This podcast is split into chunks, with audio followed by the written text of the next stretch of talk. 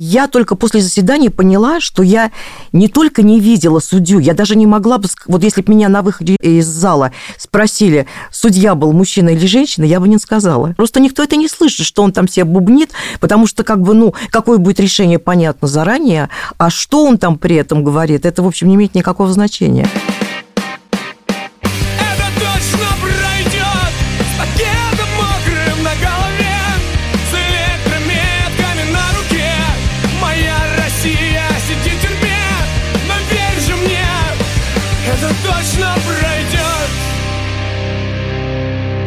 Привет, это подкаст «Времени больше не будет». Меня зовут Ксения Миронова, я журналистка, работаю в службе поддержки. А еще моего жениха Ваню Сафронова, тоже журналиста, недавно посадили на 22 года по якобы госизмене. А меня зовут Илья Красильчик, меня никуда не посадили, но судят по делу о фейках российской армии. Такая у нас замечательная компания. Мы в этом подкасте рассказываем про близких тех людей, которых несправедливо посадили в России. Сегодня у нас будет герой, это близкий известного вам человека, а именно мама Ильи Яшина. Татьяна Ивановна. Надо сказать, что мы этот э, выпуск записали первым. Я не знаю, Ксюш, как тебя, а меня, конечно, это произвело некоторое впечатление. А именно становится, кажется, понятно, значит, внутренняя сила Ильи Яшина, откуда она берется. Очень коротко про то, кто такой Илья Яшин. Илья Яшин, политик, который долго был членом партии «Яблоко». Много как активничал с 2000-х годов. И был таким, я считаю, можно сказать, типа Навальным номер два, в смысле по важности. Он активно участвовал в протестах, начиная точно с 2011 года. Потом у него был роман с Ксенией Анатольевной Собчак, не будем забывать об этом нюансе. Потом он стал муниципальным депутатом Красносельского района. Когда началась война, он не уехал. Ему предлагали уехать, говорили, намекали, как он говорит. Э, потом он дал интервью Дудю, и очень быстро после этого интервью его арестовали. Я на записи была вместе с Татьяной Ивановной, потому что я как раз приезжала в Москву на приговор к Ване, и мы с ней смогли встретиться прямо в студии. Ильи, к сожалению, не было с нами. Я совершенно не жалею, потому что эта студия была в Москве, и тогда бы вы записывали мою маму в этом подкасте. И когда мы встретились, моим одним из первых впечатлений было то, насколько Татьяна Ивановна осознанно как-то относится к своему сыну, насколько она воспринимает его не только в контексте их семейных отношений, а воспринимает его как человека, как политика, и насколько, мне кажется, это требует каких-то душевных усилий и моральных, да, для матери давать своему ребенку такое вот пространство выбора, при этом ставя это выше, чем свои чувства, наверное, в какой-то степени. Кстати, что Яшин-то сидит? Яшин сидит, ну, вообще, как бы, что сидит Яшин? Просто потому, что остался в России. А вот если ты политик в России, ты претендуешь на то, чтобы оставаться политиком в России, это решение, которое делает, на самом деле, тебя настоящего политика, на мой взгляд. Э, другое дело, что дальше возникает дискуссионный вопрос. Ну, то есть, это понятно с точки зрения политика, но правда ли нахождение Яшина или Навального в тюрьме приближает нас ну, помимо опасности, которой подвергаются эти люди, за которых я сильно переживаю, но приближает ли это нас к светлому будущему? Не были бы они эффективнее на свободе? Это такая страшная ставка, которая как бы работает с условием, что светлое будущее наступит к тому моменту, когда ты будешь еще в силах, да, как бы Нельсон Мандела, да, ну, 20 лет в тюрьме, но потом зато исторический деятель. Никто из нас не знает, как правильно. Но когда ты решаешь что ты сделаешь так, действительно, в этот момент на самом деле, мне кажется, все вопросы отпадают. Все, ты в этот момент говоришь, я готов идти до конца. Если ты готов идти до конца, ты настоящий политик. Вообще, Илья Яшин мой хороший товарищ, и Илья был первым человеком, поддержавшим идею э, нашего проекта, подкаста и закрытого телеграм-канала. Первым сказал, что надо обязательно что-то такое делать. Не знаю, чувствовал ли он, что это может в скором времени понадобиться и его близким, но вообще, когда я поговорила и познакомилась с Татьяной Ивановной, мне кажется, я была даже зла немного на Илью, что он э, мало рассказывал про своих родителей, про то, какие они потрясающие. Потому что мое впечатление от Татьяны Ивановны, когда мы прекрасно поговорили, а потом вышли вместе на улицу из студии, и Татьяна Ивановна достала свою такую портативную серебряную пепельницу, закурила свои тонкие сигареты, и мы стояли на улице и разговаривали. В общем, она, конечно, абсолютный в лучшем смысле такой исторический персонаж. Татьяна, здрасте. Здрасте. Наверное, учитывая то, что происходит, учитывая, сколько людей посадили, не могу сказать, что то, что Илью посадят, наверное, было стопроцентно э, понятно, но вероятность этого, скорее всего, осознавалась там и вами, и Ильей. Конечно, конечно. Скажите, как вы это обсуждали? Вот э, в какой момент вообще сели поговорить о том, что это может случиться? У нас вообще первый разговор по поводу уезжать или оставаться был еще в 2012 году, после болотного дела, когда были вот эти массовые обыски сразу одновременно у всех, и объявили, что были массовые беспорядки, которых, в общем, не было. Ну, понятно было, что дело политическое, и, в общем, вероятность того, что посадят, была очень велика. Но тогда еще все-таки они пытались как-то э, соблюдать видимость, законную какую-то видимость. Но было уже тогда ясно, что это теоретически возможно. И он, он рассказывал уже не один раз, что поступали к нему сообщения с разных э, сторон о том, что вот уже готово постановление о его аресте, и вот завтра после допроса ты не выйдешь, тебя арестуют. И это был такой тяжелый выбор тогда. Он тогда еще приходил на дождь, и он как раз вот говорил, что вот есть такое сообщение, что завтра вот мне идти к 10 часам на допрос, и, скорее всего, я оттуда не выйду. И он размышлял, да, что делать. И в тот момент он решил остаться будь что будет, ну, в общем, бороться до конца. Ну, а после убийства Бориса Немцова, ну, как бы вопрос этот вообще отпал, потому что ведь Борис Немцов тоже тогда уехал ненадолго, но потом вернулся и сказал, нет, я не могу.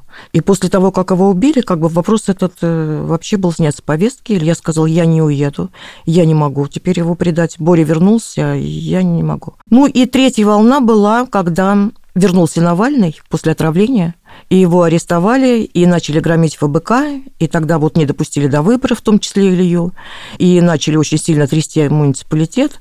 И, в общем, стало понятно, что, ну, наверное, какие-то попытки будут. Пока еще не решили за что, но, скорее всего. Многие тогда уехали, и ФБК уехала почти в полном составе. И, в общем, мы с ним тогда разговаривали, и он сказал, знаешь, я, мама, решил, что я все-таки никуда не уеду. Я говорил в 2015 году, я и сейчас. И, в общем, после того, как окончательно был принят решение решение и отброшены все сомнения, он сказал, мне стало легче. Как это переживается? Что вы чувствовали вообще в этот момент? Я понимаю его мотивы, я его никогда не отговаривала. Я спрашивала, что ты думаешь по этому поводу, собираешься или нет, или при каких-то условиях. Он сказал, нет, я не поеду никуда, я останусь здесь. Я его понимаю, поэтому этот вопрос у нас, в общем, даже не обсуждался. Я его никогда не отговаривала э, оставаться, не говорила уезжать, так, там ты будешь в безопасности. Я понимаю, что он выбрал этот путь, в общем, как бы это его путь. Я понимаю журналистов, которые уезжают, потому что невозможно, находясь в стране, подавать объективную информацию о том, что происходит. Политика – это все-таки несколько другая профессия. Не может быть политик вдали от своей страны, от своего народа, что бы ни случилось. Поэтому я понимаю его мотивы. Вопрос у нас стоял только, что делать в той или иной ситуации. Вот я как раз хотела спросить, Татьяна Ивановна, вы прям каждый раз садились с ним, и что, и он вам давал какой-то набор инструкций? Нет, это не то, что, знаете, сели один раз и все там по пунктам там, говорили. Ну как, вот когда там попадает спецприемник на две недели, и есть какие-то срочные неотложные дела, там где-то он там друзья что-то решают, где-то мы. И, конечно, я спрашиваю там, когда он выходит, я спрашиваю, слушай, вот пока тебя не было, вот возникли такие вопросы, а вот если такая ситуация будет еще, что делать вот так? Я считаю, что он правильно поступил. Так же, как я считаю, правильно поступил Навальный, правильно поступил Горинов. Просто вот э, бывает ситуация, когда ты не можешь отойти в сторону, ты не можешь смолчать. Есть такие люди, которые не могут смолчать или отступить в сторону и переждать э, там какой-то трудный момент. Кто-то должен брать это на себя. Я не могу даже себе это представить, но по-матерински, наверное, все равно это тяжело. Ну, и... это какой-то максимальный, мне кажется, уровень родительской какой-то осознанности вот дать ребенку совершить свой выбор, даже если он болезненный для вас? Когда у тебя есть ребенок, у тебя три главные задачи. Это любить, доверять ему и не врать. Он же не маленький ребенок, он взрослый человек. И помимо того, что я его люблю как мать, как родитель, ну, я очень уважаю его как человека. Конечно, как матери было бы там, да, спокойнее, чтобы там он где-то сидел в безопасности, в тепле, в сытости. Но это как бы был бы уже другой человек, а не Илья. Как часто вы привыкли общаться с Ильей, когда он был на свободе? Где-то в среднем, допустим, раз в неделю. Ну, иногда и реже. Ну, раз в неделю не так редко. Я к тому, что как вам после того, как вы потеряли такую возможность? Ну, ну, есть письма, есть свидание. Да, конечно, вживую оно, конечно, лучше. Всегда хочется и каких-то, знаете, вот за руку подержать. Ну, ну ничего. И без этого. Я как раз хотела сказать, что у вас же произошло, в общем, из да, возможных сценариев положительное событие. Вы увидели Илью даже два раза? Да, у нас было даже два свидания. Но, правда, это тоже за руку не подержать через стекло. Но, тем не менее, все таки письма – это одно, в письмах можно там что-то скрыть, а когда ты видишь человека даже через стекло и видны эмоции, то как бы, да, ты видишь, что он в порядке. У него все в порядке, он как бы готов к этой ситуации, он ее нормально переносит вполне. Настолько, насколько это, конечно, возможно. А как устроено свидание? Ну, во-первых, тебе нужно разрешение от следователя. Потом, значит, там существует в СИЗО электронная очередь. Ты ловишь в этой электронной очереди, значит, чтобы записаться. Это в интернете? Да, то же самое на передачу, везде только электронная очередь. Ты записался на это свидание, и ты в назначенный день приходишь в СИЗО. Там такое бюро пропусков, где они, значит, собирают документы. Ты приносишь разрешение от следователя, заявление, паспорт. Они у тебя все это собирают и назначают свидание на следующий день. Насколько я понимаю, там, не знаю, раз в неделю, наверное, потому что вот мы два раза ходили, это всегда в среду. В день свидания ты приходишь к 10 часам, там собирается достаточно много людей, которые вот прошли этот же самый путь. И назначенное время сначала их приводят, такие отгороженные кабинки которые закрываются на ключ. С одной стороны, они сидят каждый в кабинке, заключенные, через стекло. И такие же кабинки напротив, где приходят родственники. Можно прийти на свидание вдвоем. Мы ходили с отцом Илье. И телефонные трубки. И вот через два стекла и по телефонной трубке разговариваем. И свидание длится где-то, вот мы ходили полтора часа, час сорок, вот так примерно. Говорить можно о чем угодно? Ну, в общем, да. Ну, по крайней мере, у нас не было никаких э, вопросов, мы разговаривали и новости, и передавали привет от друзей. Ну, никаких ограничений никто не, не подходил, никогда нам не говорил ничего. А вы когда приходите э, передачи делать или на свидание, если бывают ситуации, когда вы говорите, что вы к Яшину, люди вокруг что-нибудь говорят? Да, вот последний раз на свидании было интересно. Мы когда оформляли документы, там сначала ты приходишь, и живая очередь, и одна женщина увидела фамилию и спросила, а кто здесь Яшины? И мой муж сказал, мы. А что? Она, нет, ничего. И когда мы уже пришли на само свидание на следующий день, мы оказались с ней в соседней кабинке. А она потом сказала, вы очень похожи. Я вот тогда, мол, как бы не сразу поняла, но вот увидев, поняла. Ну, на передаче там нет такого скопления людей, там же все тоже приходят по записи по очереди, поэтому там нет. С Ваней у нас не было свиданий, но когда ты в суде видишь, и вот когда уже появился аквариум, а не решетка, и какой-то ужасный диссонанс у тебя в голове, что твой мозг не может обработать эту информацию, что человек рядом, вот на расстоянии вытянутой руки, вот как бы протяни руку и дотронься, но ты не можешь, тебе нельзя.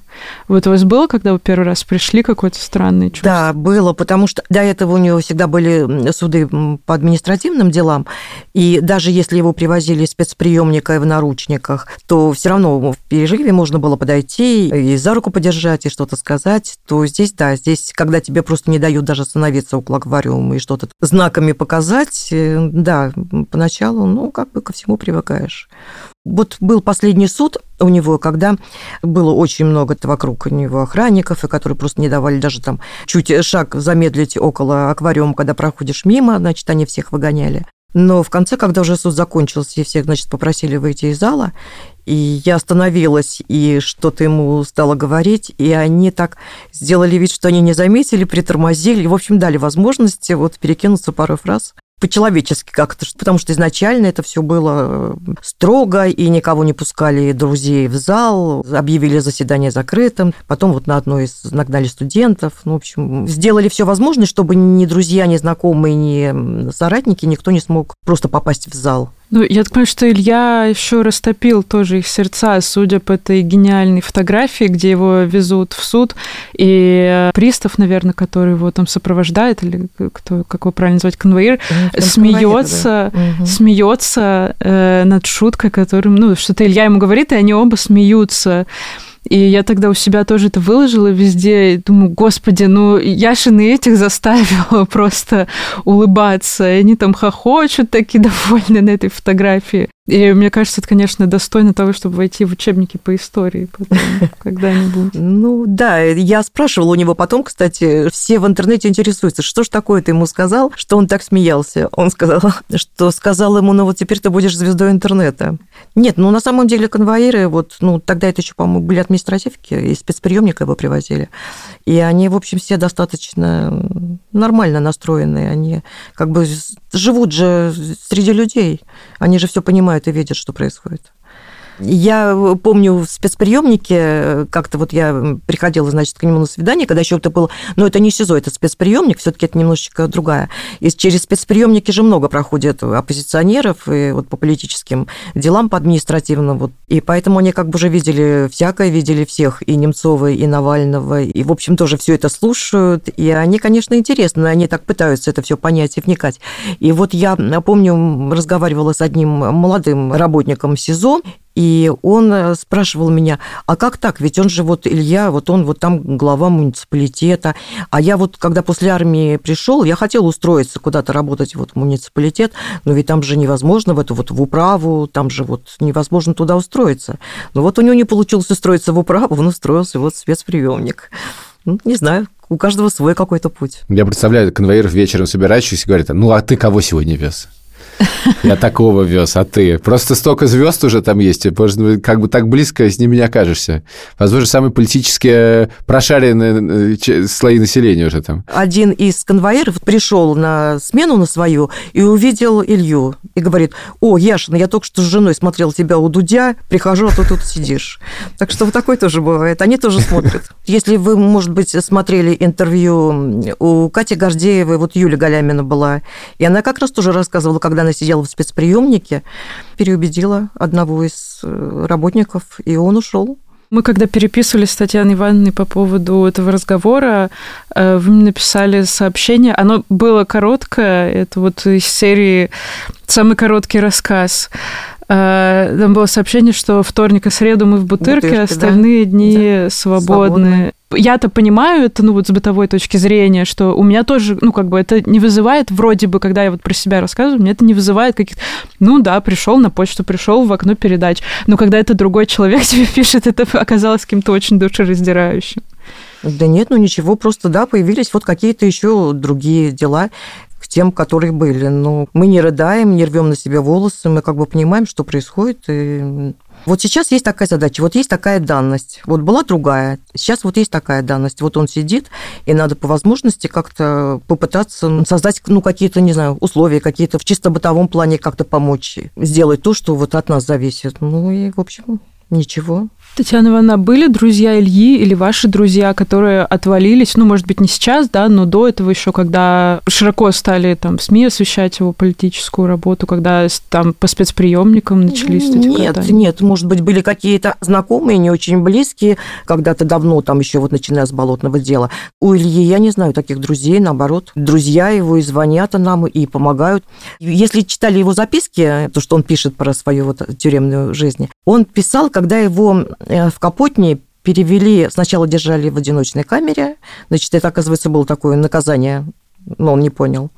А потом его перевели в четырех или в шестиместную камеру, я уже не помню. И встретил его такой крупный мужчина, хмурый, и э, говорил так обоснуй то, обоснуй это. И так было сначала несколько некомфортно. Так вот, когда мы были на последнем свидании, сейчас его уже перевели из Капотни в Бутырку, Капотни – это такой транзитный э, сезон, он, значит, мне продиктовал телефон и сказал, что это жена вот этого самого мужчины, который обоснуй, обоснуй, и просил позвонить ей, и чтобы она передала ему привет и сказать, что вот он сейчас в Бутырке, у него все нормально, в общем, он в порядке.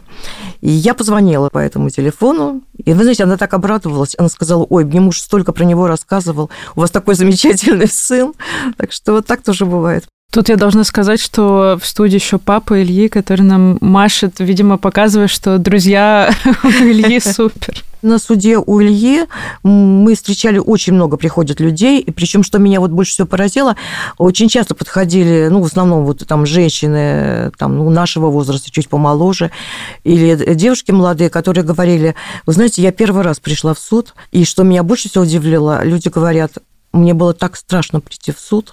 Вот это, мне кажется, как раз такой показатель нашего времени совершенно неправильного. Потому что как может быть страшно прийти в суд? Я понимаю, ты хочешь прийти, хочешь поддержать или не хочешь, но страшно прийти в суд на открытое заседание. Вот это, наверное, говорит, что что-то действительно не так у нас. Ну, я знаю, что некоторым еще бывает не за себя страшно. А мне просто вот накануне приговора Вани пишут очень многие, что я боюсь идти в суд, я боюсь не справиться с эмоциями. Кто там не был никогда? Ну, то есть у меня к этому уже отношение такое, сейчас придем, там опять продлят, там потом еще что-то, как бы потом мы уйдем, через два месяца вернемся. А люди прям говорят, что там я боюсь, что я начну рыдать. Там, Нет, мне кажется, они говорили не про эмоции, а именно про то, что вот, ну, как знаете, иногда вот я читаю в комментариях, и люди пишут, что хотел поставить лайк, но потом испугался.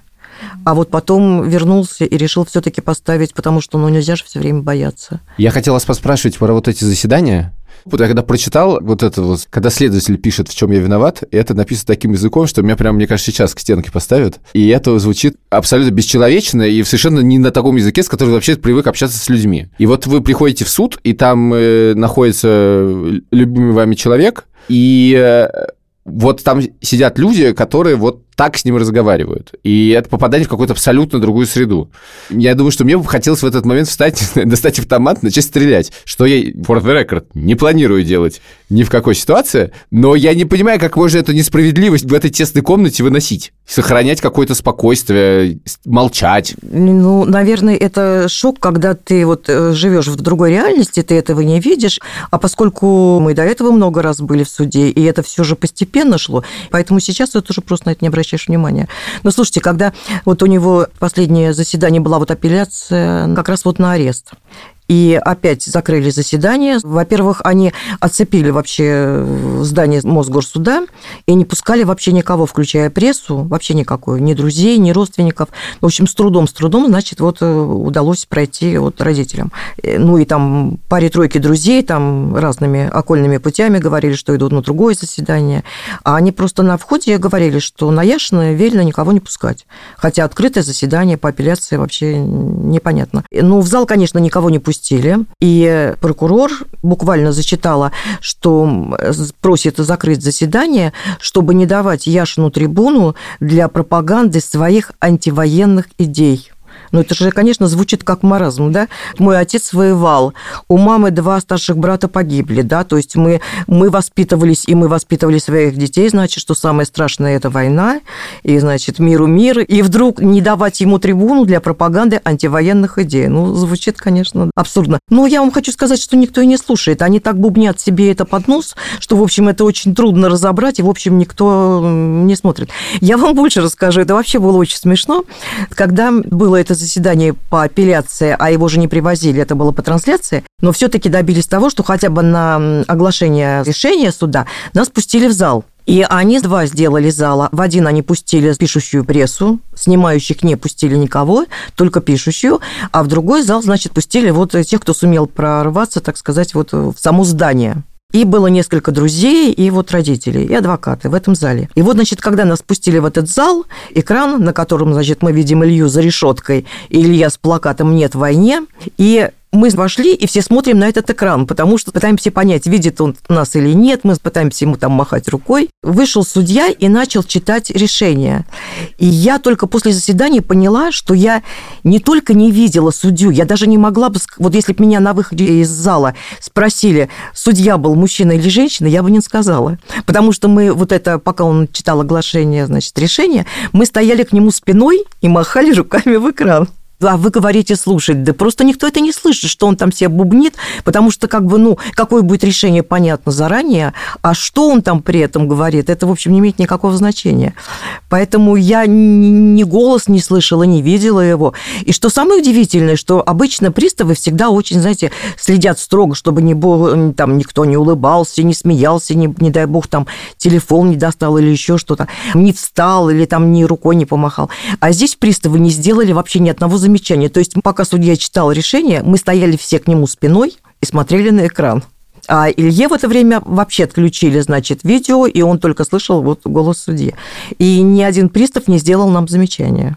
Ну, то есть вы описываете не некоторые действия, то есть суд, как мы привыкли представлять суд, а просто бюрократическую да, процедуру. Конечно, и, в общем, конечно, тогда конечно. понятно, почему это можно не впускать себя. Э, Ксюша, тебя так же? Ну, я вот как раз хотела сказать, что мне кажется, во-первых, вот э, из, из того, что я слышу, да, что у меня тоже очень схожее ощущение, что ты настолько сосредоточен на вот том, чтобы своего близкого увидеть, помахать, тебе вообще по барабану, что там, какой... Ну, как ты про этого судью все примерно понимаешь, и ничего от него не ждешь. И поэтому желание тратить свое драгоценное, эти драгоценные минуты на кого-то судью и каких-то этих э, приставов вообще нет. Ты все внимание, все время отдаешь, вот, чтобы увидеть э, своего близкого. А про злость, то, что ты спрашивал, про желание всех там придушить, я вот не знаю, как у вас, но у меня такое, что я, вот опять же, я их вообще не воспринимаю как-то как людей. Вот, абсолютно. Это как какая-то функ, какая-то фикция. Да, да, да. да. Что-то сидят там какие-то непонятные... Ну, как бы, можно голограмму с тем же успехом посадить, я не знаю, робота, который будет это зачитывать, и поэтому даже как-то злости на них нет ты вроде, ну, как бы умом понимаешь, да, что вообще-то хотелось бы там дожить до люстрации, чтобы все ответили, но когда ты видишь их вот там в суде, ты их вообще не воспринимаешь как какие-то личности, каких-то людей. Ну, кто-то вышел, что-то там зачитал по бумажке, ну и все. Нет, нет, абсолютно, да. Человек функция, поэтому да. Я боюсь на такую переходить минорную ноту, но я, мне кажется, не могу как-то про это не спросить. Опять же, понятно, я все примеряю, особенно там в эти дни как-то на себя. Вы как-то думаете о том, что это может быть какой-то длительный срок, да, не просто, ну, там, в нынешних реалиях пара лет, это, да, к сожалению, не очень длительный срок. Понятно, что тебе их никто не вернет никогда, но по сравнению с, с огромными сроками это может быть немного. Но вы как-то готовитесь к тому, что это, ну, может, да, там, продлить, могут еще что-то добавить. Нет, я понимаю, что такое может быть. Но знаете, как вот э, про Навального э, говорили и говорят, также и про Илью сейчас многие говорят, что пока будет Путин, значит, они будут сидеть. Я это прекрасно понимаю, но я стараюсь об этом не думать. Вот есть здесь и сейчас. Вот сейчас есть такие проблемы, есть такие задачи. То есть я вот сейчас я не думаю дальше СИЗО. Вот я не думаю, как оно будет в колонии, где он будет в колонии. То есть вот встанет вопрос э, значит, когда вот придет момент, что вот, вот, вот тогда я буду думать про это. Насколько это будет, вот как будет, так и будет. Надо решать э, проблемы здесь и сейчас. Настолько, насколько это в наших силах, настолько, насколько мы можем помочь. Да, я хотел тоже про это спросить. Э, я читал интервью э, Ивана Павлова, адвоката, которого лишили статуса угу. адвоката из-за того, да, что да, защищал, да, да. собственно, Вани Сафронова, и он в интервью «Медузы» сказал, что неважно, там, сколько лет э, э, просят э, прокурора за, значит, по делу Вани, 24 года, 12 лет. Поэтому время не важно, потому что он выйдет тогда, когда закончится этот режим. Поэтому вопрос такой, для вас эта цифра, которую дадут Илье, она имеет какое-то значение? По большому счету, наверное, нет. Вы знаете, когда начались все эти события в Украине, и Илья начал вести свои стримы, и, ну, как бы и до этого вопрос стоял, но сейчас-то потом он стал особенно остро. И он понимал, что рано или поздно его могут арестовать. Конечно, я ему все время говорила, Илюш, ну ты поаккуратнее, поосторожнее. Но, опять же, я тоже понимаю, что от этого ничего не зависит. Будет он осторожен или он не будет осторожен, будет он выбирать выражение или не будет выбирать выражение, все равно это вопрос времени. Это, ну, просто такое, сказать, что будь осторожен, это такой э, один из способов сказать, что я тебя люблю. И он прекрасно понимал, что как бы ты ни был осторожен, как бы ты аккуратно не выражался, будет решение посадить, тебя посадят. Это не зависит от того, как ты сказал, потому что даже вот по этому совершенно антиконституционному закону о фейках, даже по этому закону он ничего не нарушил. Но, тем не менее, он арестован. Просто вот созрело решение, что да, его надо изолировать. Слушайте, я все слушаю, и какую же невероятную поддержку вы даете своему сыну. Это просто невероятно. Ну, мне кажется, это нормально. Нормально. Слушайте, ну, много чего нормально в жизни, не всегда так бывает. Слушай, я на самом деле хотела тебе, Илья, сказать, что, ну вот про, про Павлова, что я согласна с тем, что, конечно, ну, все политзаключенные не проведут за решеткой да, тот срок, который им э, дали наши то, то, что называют по ошибке судами, но все-таки как будто бы хочется на это смотреть реально, что это все-таки отнятое время у людей, у молодых, э, людей, которые пытались сделать свою страну лучше, боролись за свою страну, и это просто отнято у них время, здоровье и, и, и, ну, как бы это, ну, просто такая реальность. Я не то, что пытаюсь как нагнетать, просто это факт, что у них отнимают их время, и у их близких. Ну, самое главное, конечно, еще, что отнимают прежде всего здоровье, потому что не все молодые и здоровые. И вот, например, там, да, вот Алексей Горинов, который сейчас с проблемами ИНД, Алексей Навальный, все, наверное, видели в интернете его новое фото, последнее, конечно. Прямо скажем, выглядит он не очень хорошо, несмотря на такую силу воли, все все мы знаем.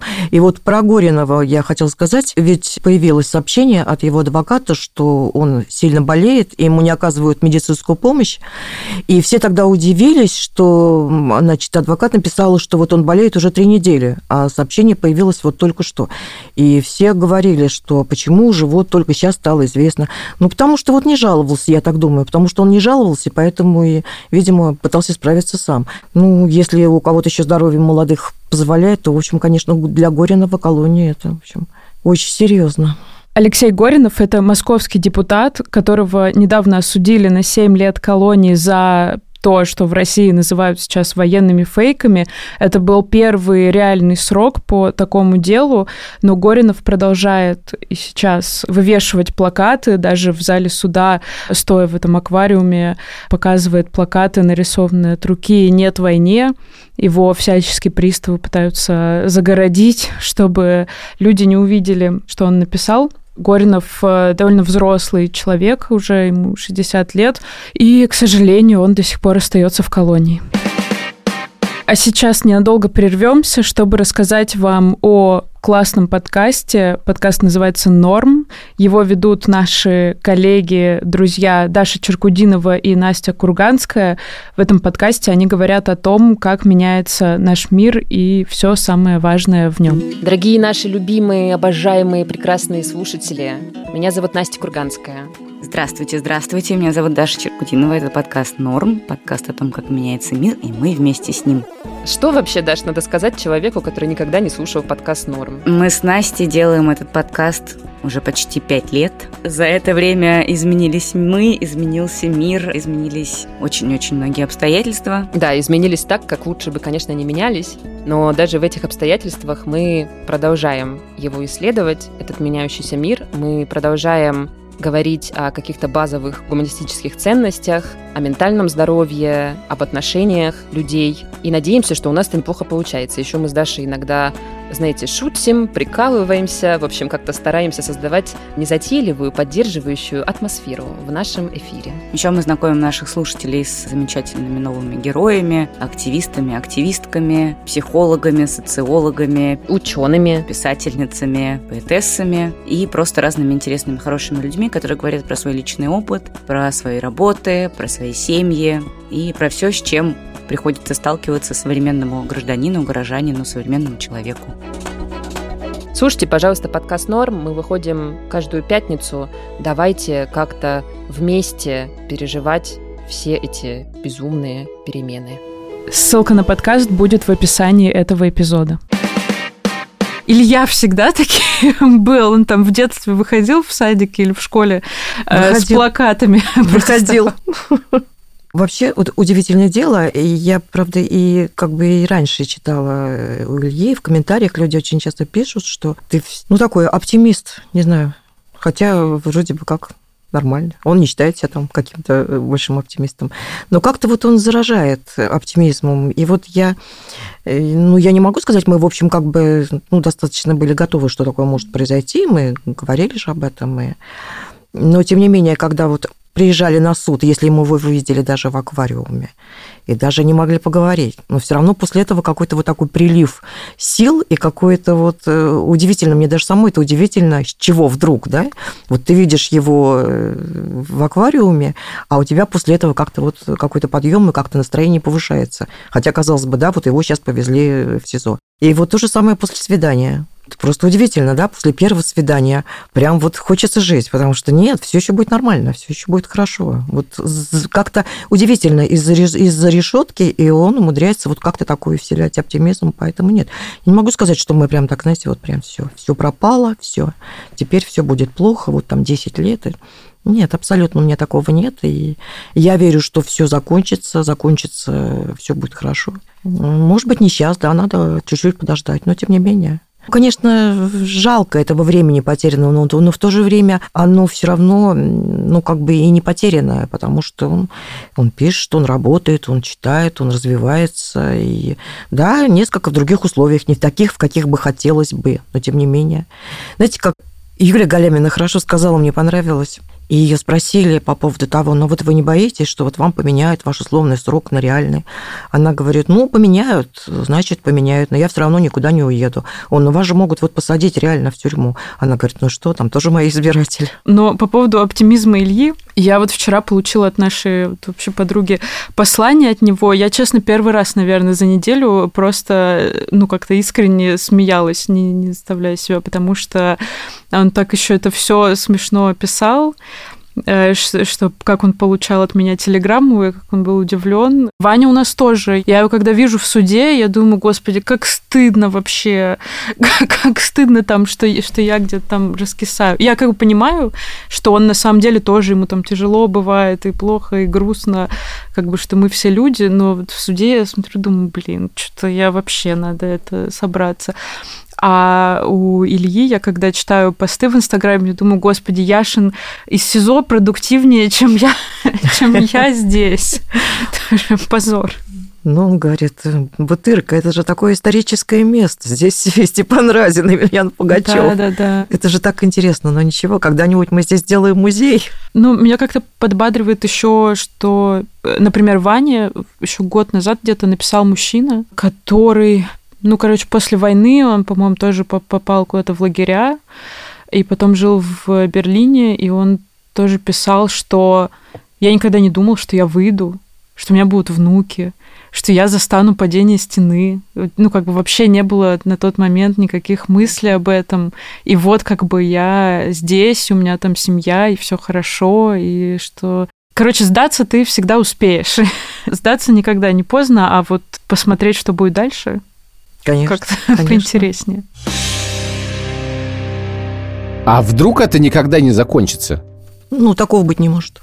Ну, никогда, я имею в виду, э, очень не скоро.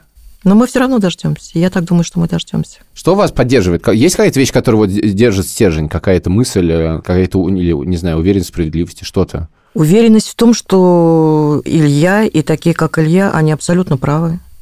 Правда на их стороне что они говорят совершенно нормальные вещи и делают совершенно нормальные вещи, правильные вещи.